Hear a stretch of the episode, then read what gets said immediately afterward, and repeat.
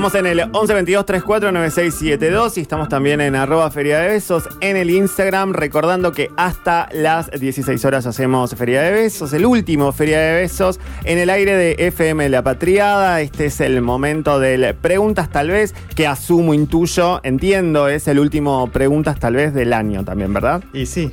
Y sí. Viene Y sí. solo la semana Vengo que solo a hacer preguntas.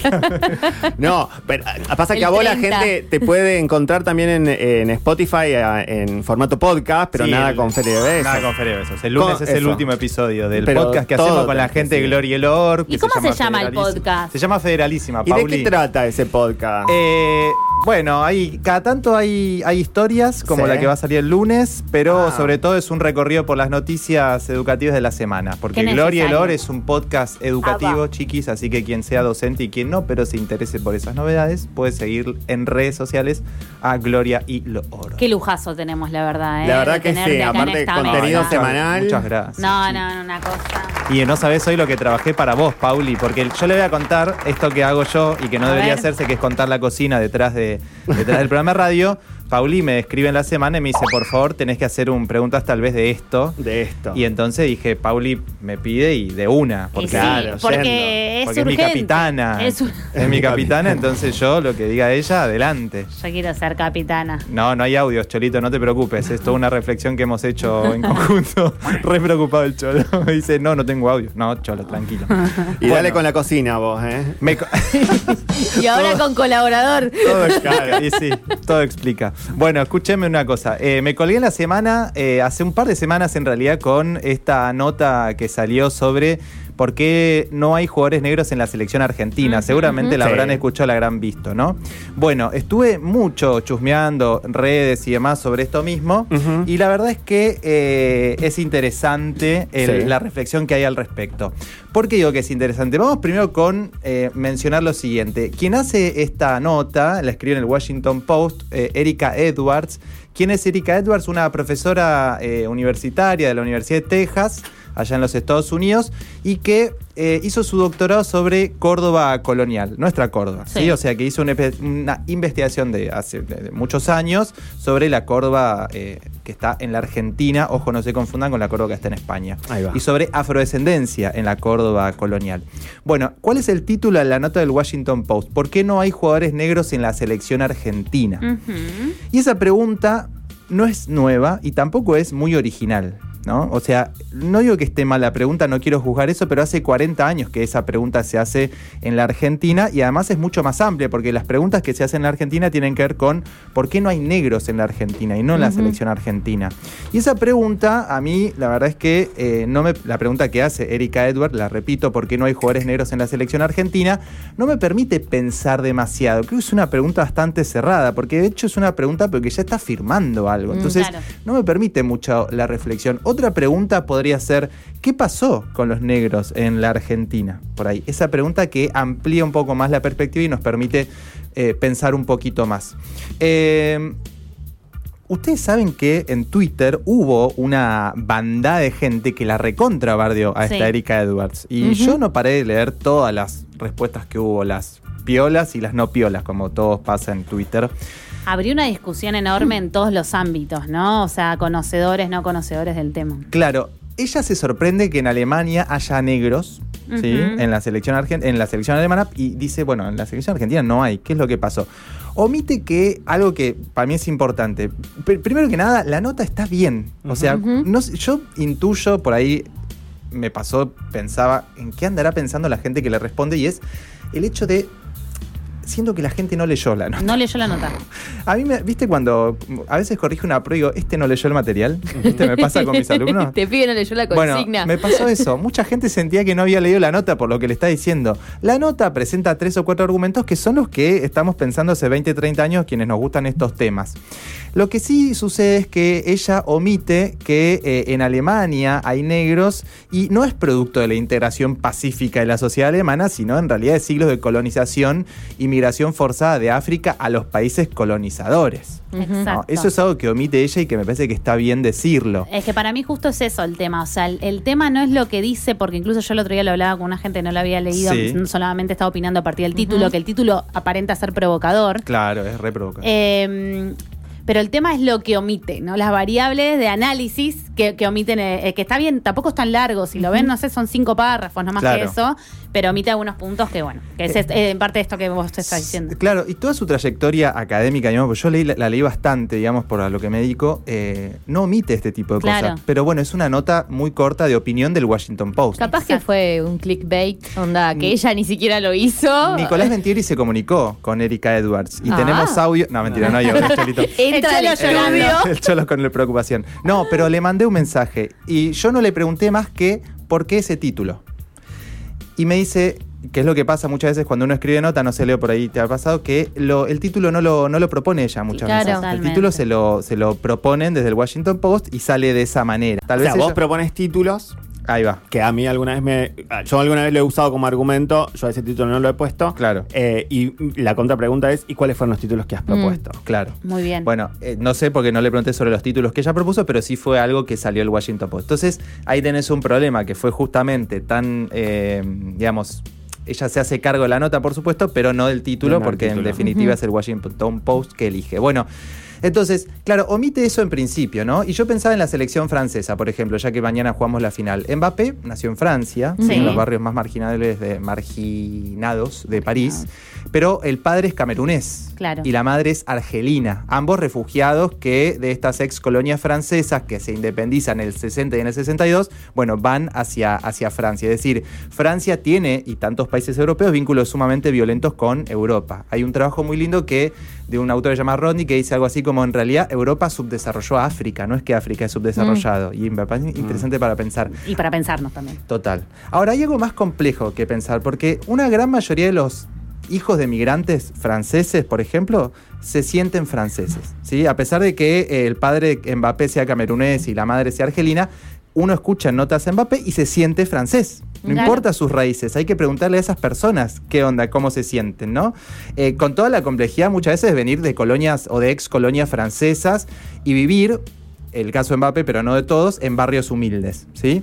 Eh, decirles que no son franceses es reproducir los argumentos de la extrema derecha hoy, por ejemplo, en Francia, o podría decir lo mismo de Alemania.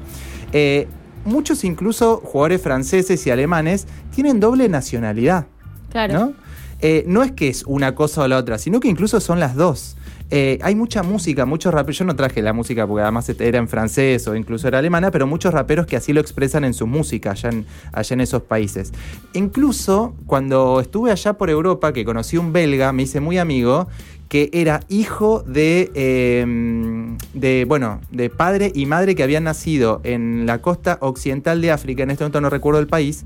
Eh, era, e- él cuando iba a, esos, a ese país con su madre y con su padre, lo veían como blanquito. Claro.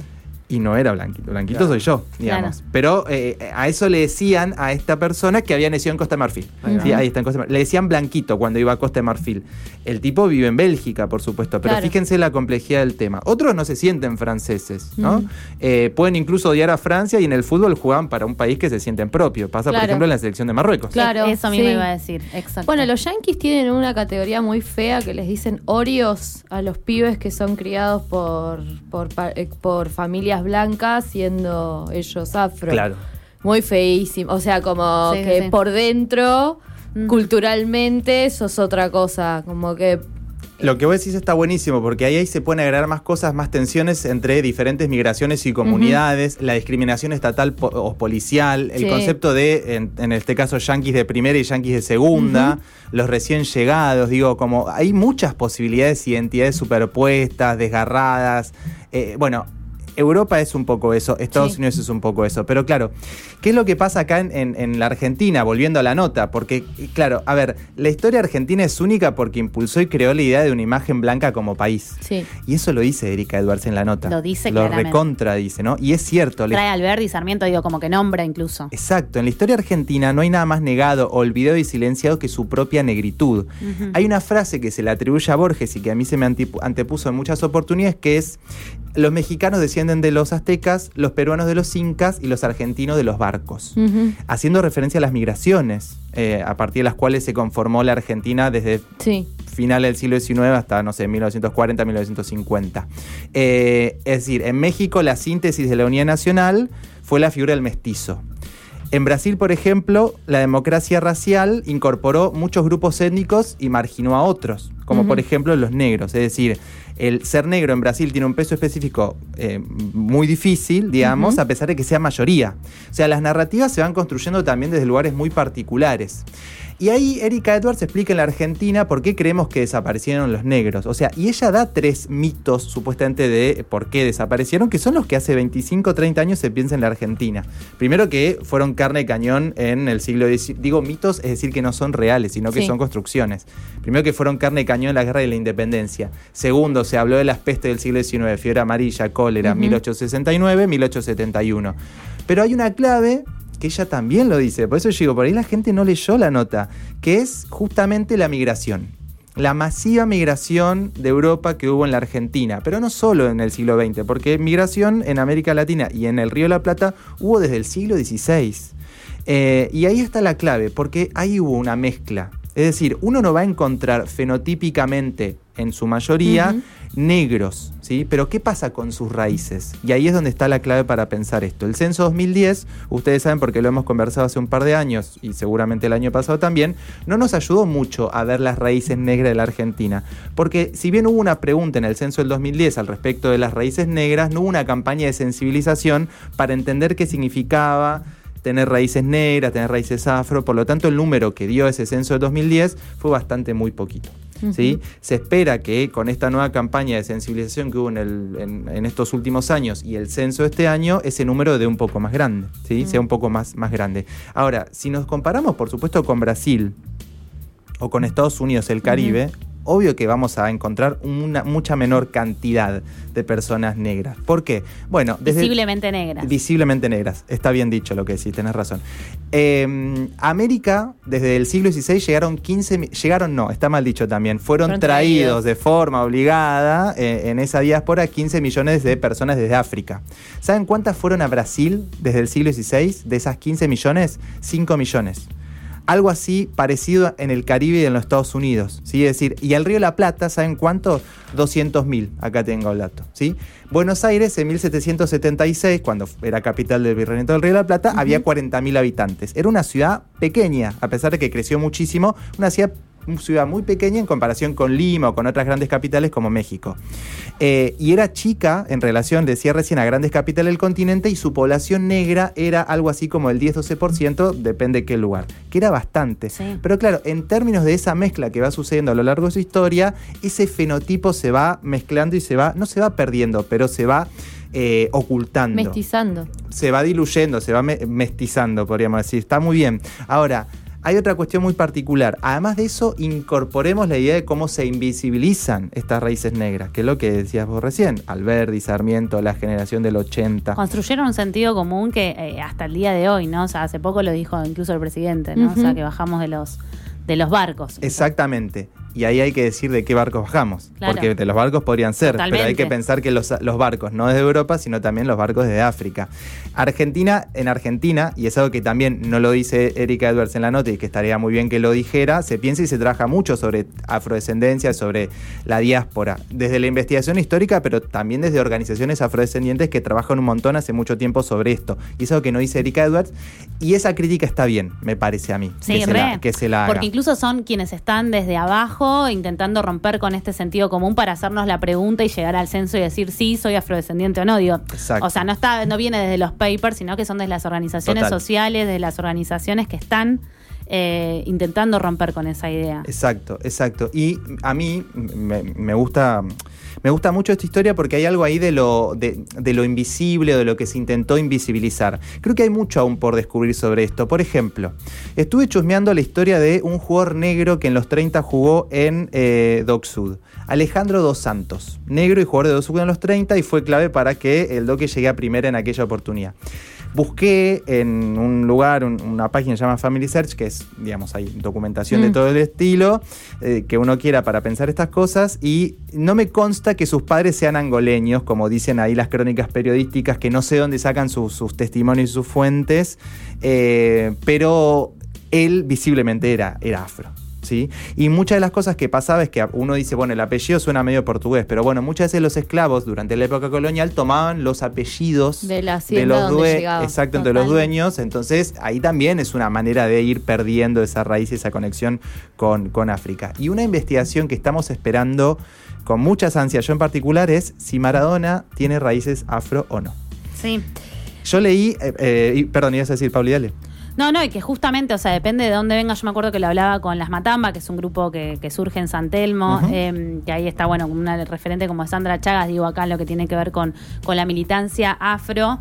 Eh, y ellas lo que me decían es, tengo familia en, en- en Corrientes y de ahí venía la conversación, que uno de los Claro. grandes quilombos, eh, digamos como de, de- de la época del siglo XX, se daba en Corrientes principalmente. Claro. Y ella lo que me decía es, si vos vas a Corrientes, o sea, ¿cuántas personas pueden decir yo soy afrodescendiente? O sea, son muy pocas, pero en realidad es posible que gran parte también, digo, porque ella lo que decían es si empezás a pensar Argentina, no desde San Telmo, digo, ¿no? claro. como que son los barrios del sur, la típica Sí, historia, sí, ¿no? Como que por ahí se sabe de la, de la fiebre amarilla y demás. eh, que también hay algunas regiones de nuestro país que, que han sido, que, que ha habido mucha población negra, que después nada, el mestizaje, distintas cuestiones, o la guerra también, digo, Sí. justo en esa zona, eh, ha hecho que se diluya, pero está, ¿no? Total. Y se habla poco de eso. Lo que pasa es que cuando nos comparamos con otros países decimos, sí, claro, acá no. Acá Claro. no hay. E- Ese es el problema. Pero esa construcción histórica, esos mitos en que explican que desaparecieron, funcionó muy bien. Funcionó muy bien, pero hay que empezar a decir, che, esperen, mm, Sí. pensemos un poco más esto. Y yo le decía algo ahí que puede ser increíble, que es si Maradona es afrodescendiente o no.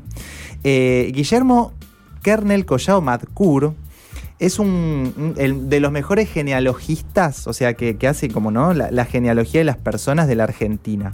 Eh, trabaja en San Juan. él. Eh, y escribió una nota en la que asegura que eh, tras revisar documentación, el linaje de Maradona estaría en África. ¿Sí? Escribió una nota en el diario, pero ese trabajo se va a presentar, si no me equivoco, en unos meses. Dos o tres meses se va, se va a presentar. Eh, y uno busca en esta página que yo le decía, en Family Search, los datos que él da, que él brinda, y son correctos. O sea, un genealogista, ¿qué hace? lo que hace es revisar la genealogía de la persona en particular, buscando documentación que acredite Mm. de dónde salió esa linaje. familia, el linaje. Entonces, sí, por supuesto que Maradona tiene, bueno, esto no sé si lo sabían, pero tiene raíces croatas por un lado, pero eh, según lo que él explica, tiene raíces sanjuaninas y estas raíces sanjuaninas están vinculadas a esclavos que llegaron en una oportunidad a ese lugar y tomaron el apellido Maradona por la persona que habitaba en ese lugar. Bueno, y así se va desarrollando hasta llegar a Maradona, a nuestro ídolo máximo del fútbol. Así que no es que no están, hay que investigar, hay que buscar y hay que seguir visibilizando todo esto. Por lo Me pongo tanto, loco. Ahí está, Diego, se vuelve loco. Bueno, eh, hay que volver a esa frase de Borges y pensar que los barcos a los que él hacía referencia no son tal vez los europeos, sino que son justamente los africanos. Y en ese sentido también, y es otra capa, ¿no? Sé que por ahí, hablando de, eh, de, de lo afrodescendencia, es totalmente otra capa, pero eh, la identidad marrón, que también vino desde hace un tiempo muy cercano en, nuestro- en- en nuestra época, que es hasta contemporánea de nosotros, la discusión y la denuncia del racismo estructural y sistemático actual. Total. ¿no? Sí. Que me parece eso de, eh, en esto de, de la cita de Borges, que, ha- que habla de estos barcos, bueno, no necesariamente, ¿no? También hay una Argentina originaria que es justamente la... Lo, lo an- lo ancestral e identitario que toma, eh, bueno, identidad marrón, como las otras eh, colectivos que reivindican justamente el color marrón en- de la piel. Sin lugar a dudas, la- la- el peso específico de la población originaria indígena en la Argentina fue enorme, digamos, eso está claro. Es que Es justamente. una variable más para agregar. Eso, eso es lo que digo, que para mí es una variable más cuando se habla de, cuando vemos esto, lo que escribió esta señora Erika, Sí. que es súper interesante, pero también en otras capas de, de- de complejizar la Argentina, porque directamente habla de la Argentina,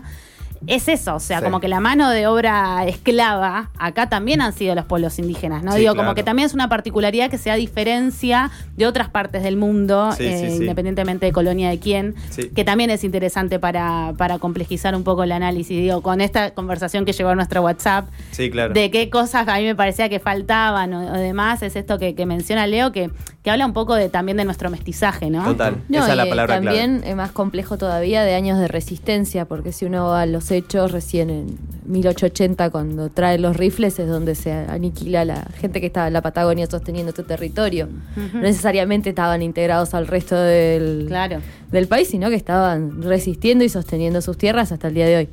Sí, sí, exacto. Yo creo que hay que seguir pensando esto y bueno, si nos brindó esa posibilidad, buenísimo. La- la- Recontra. La, trajimos del WhatsApp al último programa de Feria de Besos. Creo que abrió esa conversación y por eso le voy para agradecerlo, porque Total. ya se está hablando un montón de lados. Fue un regalito para vos, Pauli, porque esto lo hice gracias encanta, a la conversación. Me encanta este tema. Ha sido el último preguntas tal vez del ciclo 2022, amigues. Nos quedamos hasta las 16 horas en el aire de FM La Patriada. Ya venimos.